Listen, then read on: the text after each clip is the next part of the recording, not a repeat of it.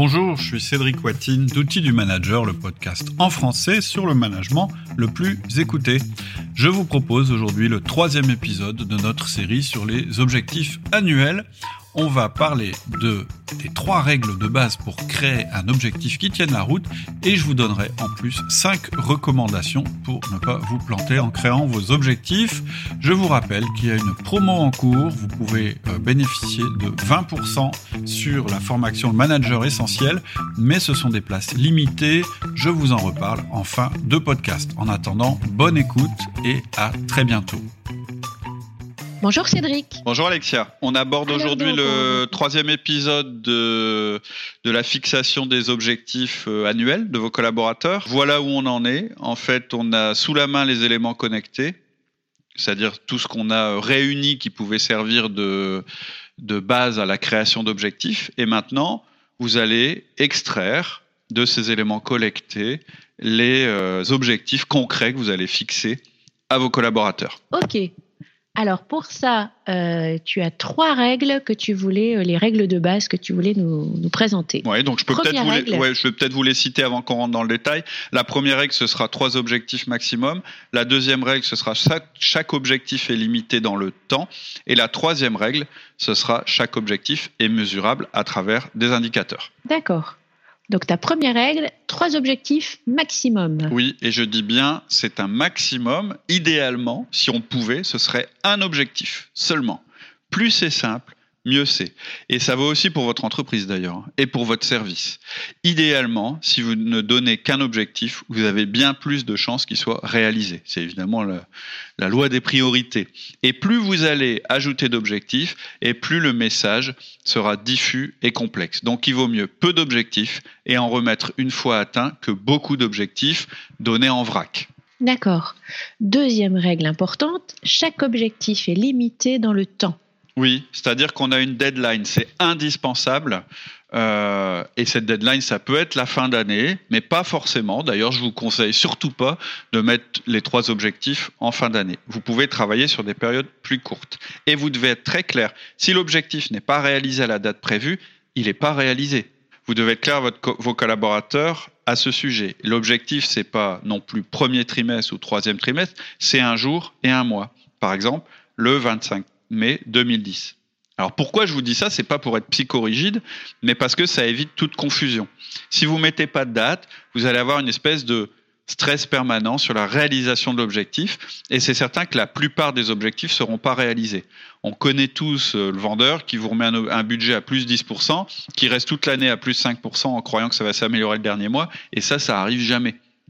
D'ailleurs, en général, si la personne, dans, son planning, elle vous met toutes les ventes en décembre, moi je dis danger, parce qu'il y a de grandes chances que ça se décale à l'année suivante et que l'objectif soit pas rempli.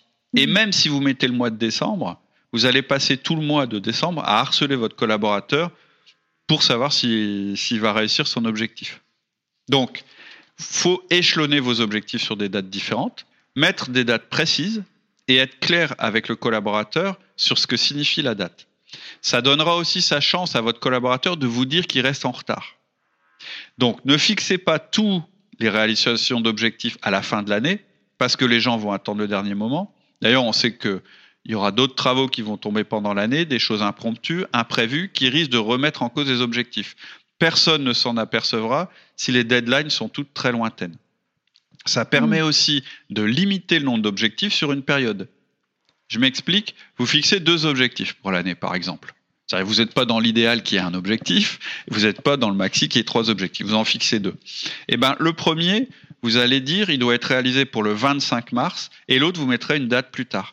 Ça permet, lorsque le premier objectif est atteint, d'en fixer un autre, plutôt que de donner à votre collaborateur une espèce de multitude d'objectifs, une liste de courses dès le début de l'année. Donc en fait, ces deux premiers principes, ils marchent ensemble. On limite les objectifs et on les met avec des deadlines précises dans l'année. D'accord. ta troisième règle euh, primordiale, chaque objectif est mesurable à travers des indicateurs. Oui, et donc là, il faut bien faire la différence. Hein. Un indicateur, c'est pas un objectif. Le nombre de plein de clients, c'est pas un objectif. C'est le moyen de mesurer un objectif. L'objectif, par exemple, ça pourrait être zéro plein de clients. Ensuite, il y a certainement un tas d'indicateurs existants dans l'entreprise. Donc avant d'en inventer de nouveaux, vous verrez qu'il y en a certainement un tas qui existent déjà. Et s'ils existent, c'est parce que l'entreprise a décidé de les mettre en place. Si elle a décidé de les mettre en place, c'est qu'ils sont importants. Donc, le bon principe, c'est qu'on ne peut améliorer que ce qu'on mesure. Vous aurez énormément de mal à améliorer des choses que vous ne mesurez pas. Donc, un conseil, vous regardez ce qui est déjà mesuré et vous voyez si ça ne peut pas servir pour votre objectif. Dans ce sens-là, hein, c'est-à-dire que vous avez collecté vos, données, vous avez déterminer vos objectifs. Donc vous partez pas des indicateurs pour fixer des objectifs, mais une fois que vous avez fixé vos objectifs, vous regardez comment vous allez pouvoir les mesurer. Et donc dans vos instruments de mesure, vous privilégiez ceux qui existent déjà. Ne créez pas à chaque fois un nouvel instrument pour mesurer chaque objectif. Il doit déjà exister. Et comme la perfection est l'ennemi du bien, vous allez privilégier les approximations. Et quelquefois, vous allez devoir prendre deux indicateurs pour cerner un objectif. Par exemple, si l'objectif c'est d'augmenter le service client sans augmenter les stocks, bah, il y aura deux indicateurs, le taux de service et la valeur des stocks. D'accord. Donc là, tu nous as présenté les trois règles de base euh, vraiment euh, indispensables à respecter. Tout à fait. Et tu avais maintenant euh, cinq recommandations à nous faire pour la création des objectifs. Oui. Ensuite, ça c'est plutôt des conseils. Hein. Donc il y a cinq mhm. recommandations. La première, c'est de dire que les meilleurs indicateurs ce sont des nombres. Le deuxième, mhm. c'est de vous dire que zéro, c'est un nombre et c'est un nombre des plus puissants. Je détaillerai tout à l'heure. Troisième recommandation, toucher la performance et fêtez-la. Quatrième recommandation, limitez le nombre d'objectifs, mais soyez très ambitieux sur les objectifs. Et cinquième recommandation, n'hésitez pas à réévaluer. Donc, premièrement, les meilleurs indicateurs sont des nombres. Oui, en fait, ce que je voudrais, c'est que vous évitiez les intentions, que vous soyez vraiment dans du concret. C'est-à-dire que si vous dites réduire, améliorer et augmenter, sont des verbes intéressants, mais ils sont imprécis et ils veulent pas dire grand-chose. Par exemple, si vous dites je vais augmenter le niveau de mon équipe, ça veut rien dire. Ce qui veut dire quelque chose, c'est mon objectif, c'est zéro plainte au 27 octobre. Ça, c'est un objectif. Pourquoi? Parce qu'il est mesurable et il est limité. Il, a une deadline. Il est limité dans le temps. Donc essayez toujours de rattacher vos objectifs à des nombres, à des chiffres. Vous devez traduire vos intentions en chiffres. Ainsi, vous allez éviter la confusion. Par exemple, si vous voulez que vos tableaux financiers sortent plus tôt, vous allez dire à votre comptable, cette année, vous n'allez pas lui dire cette année, il faut que les, tableaux sortent plus vite. Ou peut-être vous allez lui dire ça en préalable, mais assez rapidement derrière, vous lui direz j'ai besoin des tableaux le 10 du mois, dont votre objectif c'est de me sortir 10 tableaux mensuels avant le 10 du mois sur un total de 12, parce que je sais que ce ne sera pas possible en janvier, en août d'être dans les temps. D'accord. Vous avez un objectif qualitatif en tête, vous allez tout de suite chercher à le traduire en mesures chiffrées la qualité, ça se mesure. Par exemple, si vous voulez améliorer votre euh, accueil client, vous allez mettre en place un questionnaire avec une seule question. Est-ce que vous êtes satisfait de l'accueil? Oui, non. Ou bien vous allez compter le nombre de mails et de plaintes de satisfaction. Si jamais ça vous paraît trop lourd, trop compliqué ou coûteux à mesurer, ça veut dire que votre objectif, en fait, il n'est pas important. Donc vous éliminez cet objectif. C'est pas bon. Si vous n'êtes pas capable de le mesurer, c'est pas la peine. Donc vous allez devoir trouver. Alors attention, je, je répète, c'est pas le chiffre qui est motivant, c'est l'intention qu'il y a derrière. Mais mm. pour pouvoir réaliser l'intention, il faut être précis sur les chiffres. D'accord. Deuxième recommandation, zéro est un nombre puissant. Oui. Si vous cherchez à réduire quelque chose, vous allez viser plutôt de l'éliminer complètement plutôt que de le réduire. Au lieu de dire on va passer de 100 reliquats à 25, vous allez essayer de trouver un moyen de dire on va éradiquer complètement les reliquats. C'est beaucoup plus puissant, c'est beaucoup plus motivant. C'est bien plus puissant de dire on atteindra zéro défaut que de dire on va passer de 150 défauts à 75. Et des fois, il va falloir que vous fassiez preuve d'imagination. Par exemple, on sait qu'on ne peut pas réduire à zéro nos produits non disponibles. Ça voudrait dire qu'il faut qu'on multiplie notre stock par deux. C'est impossible à financer. Et pourtant, on aimerait bien quand même qu'il y ait euh, le chiffre zéro dans nos objectifs. Donc qu'est-ce qu'on va faire? On va choisir de réduire à zéro les ruptures sur les produits de la famille A chez les clients Z. Pourquoi? Parce que c'est les plus importants. Et là, on a un objectif zéro beaucoup plus motivant. Et en plus, on passe un message à nos équipes qui est, bah, c'est le produit A et les clients Z qui sont les plus importants pour cette année. Et donc, le message, il est beaucoup plus fort. Ah oui, pas mal. Mhm. Troisièmement, euh, tu vas nous parler du principe de toucher la performance. C'est un autre principe très puissant, surtout couplé au précédent. qui est toucher le zéro. C'est-à-dire que l'objectif à atteindre, il est à atteindre le plus souvent possible. Ça rejoint le point précédent et ça introduit le point suivant. Vous que vous soyez radicaux dans votre fixation d'objectifs. Quand vous allez annoncer zéro erreur comme objectif, tout le monde va vous regarder avec des yeux ronds en disant mais attends, c'est pas possible. Donc vous allez leur dire je suis persuadé qu'on peut le faire au moins une fois. Pas toute l'année, ok, mais au moins une fois pendant un mois ou pendant une semaine. Donc au lieu de fixer comme objectif à l'année par exemple zéro plainte, vous allez mesurer les plaintes chaque semaine ou chaque mois ou chaque jour et à chaque fois que vous aurez zéro sur la, sur la période que vous avez déterminée, vous allez fêter ça. Ce sera un moyen de leur dire vous l'avez fait une fois donc vous pouvez le refaire. Et là vous comprenez bien le lien entre chiffres et émotions.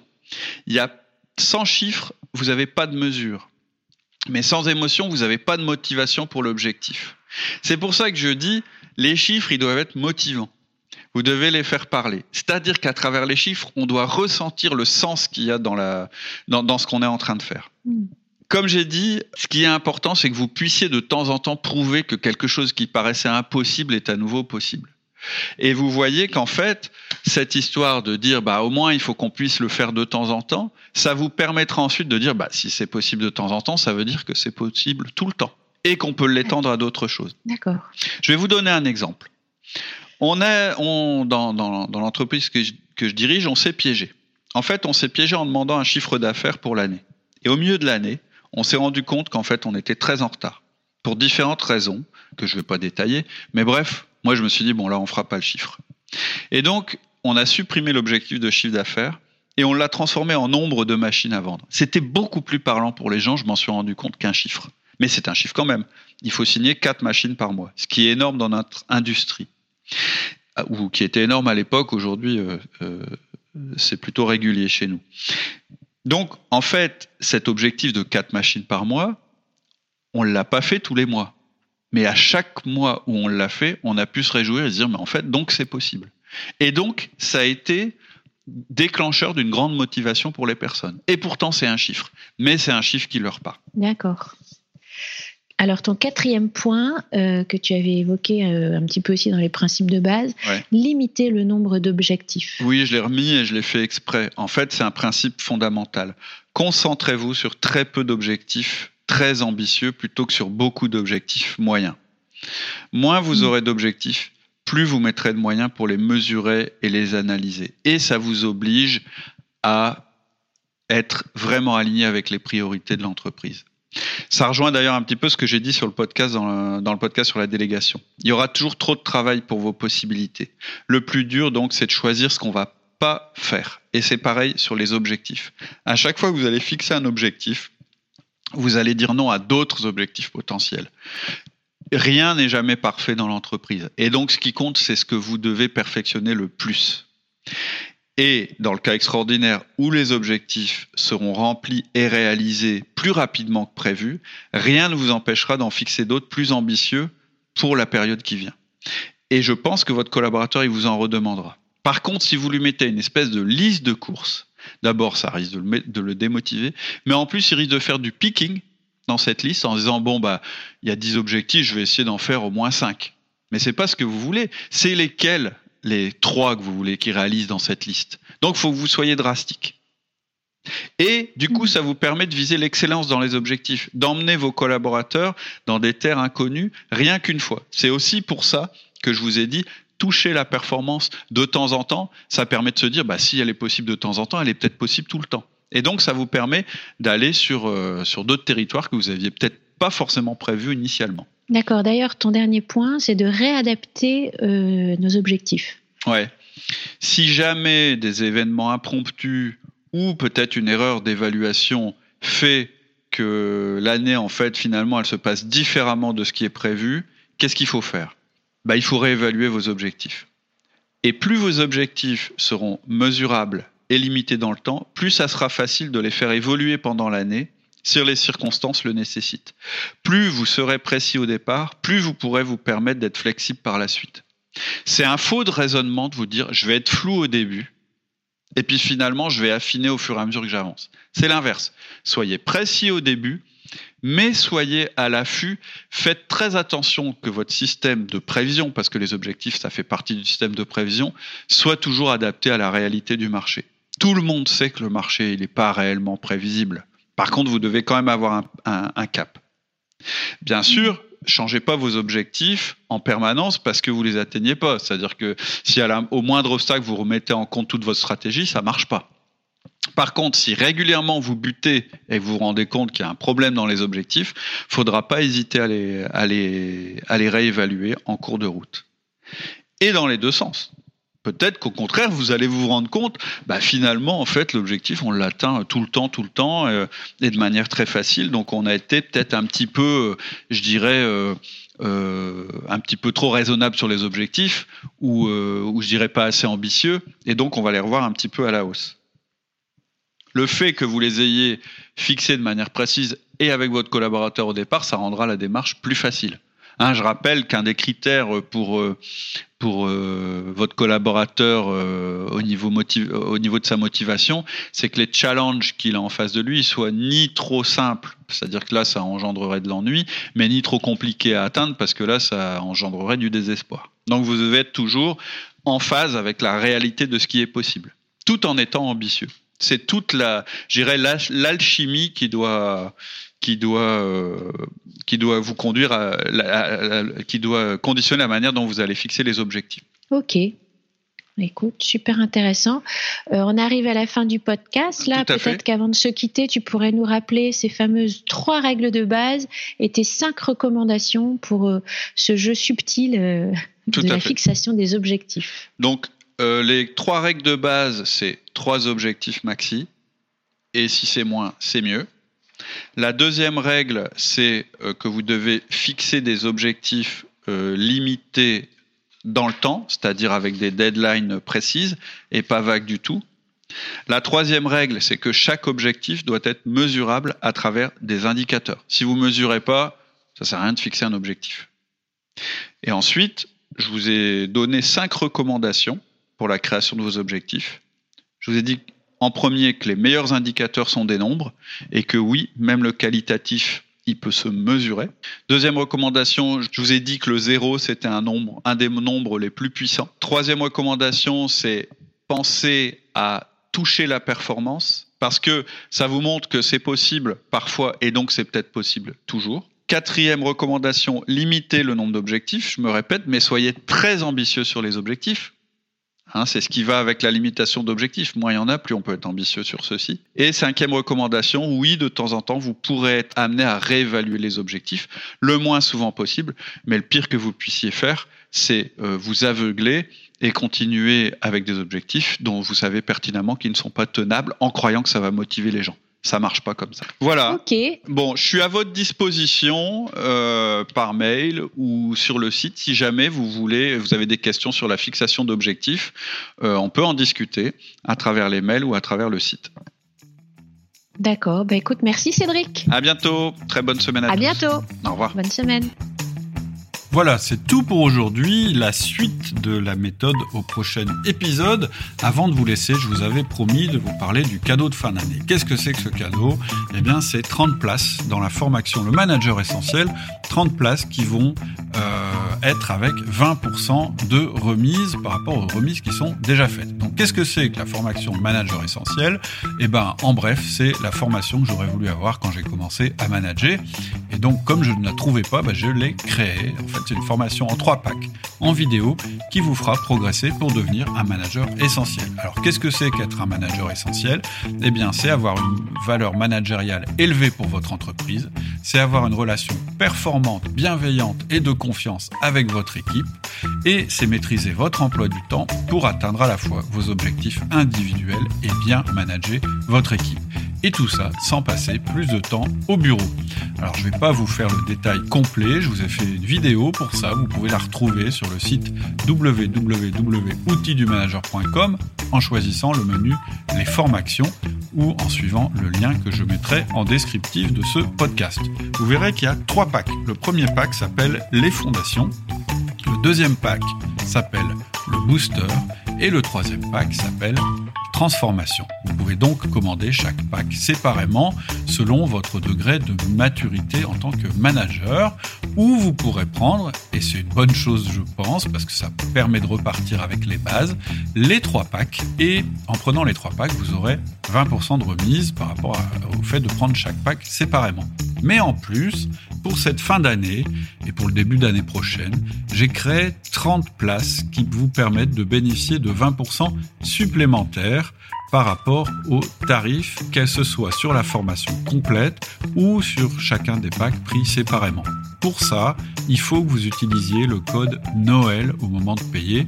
Donc le code Noël, c'est N-O-E-L en majuscule et sans tréma. Et vous verrez, c'est à côté de, l'endroit où, où l'on paye qu'il faut rentrer ce code. Mais attention, c'est limité dans le temps et surtout, c'est limité à 30 places. Donc, bonne réflexion et surtout, bonne fête de fin d'année.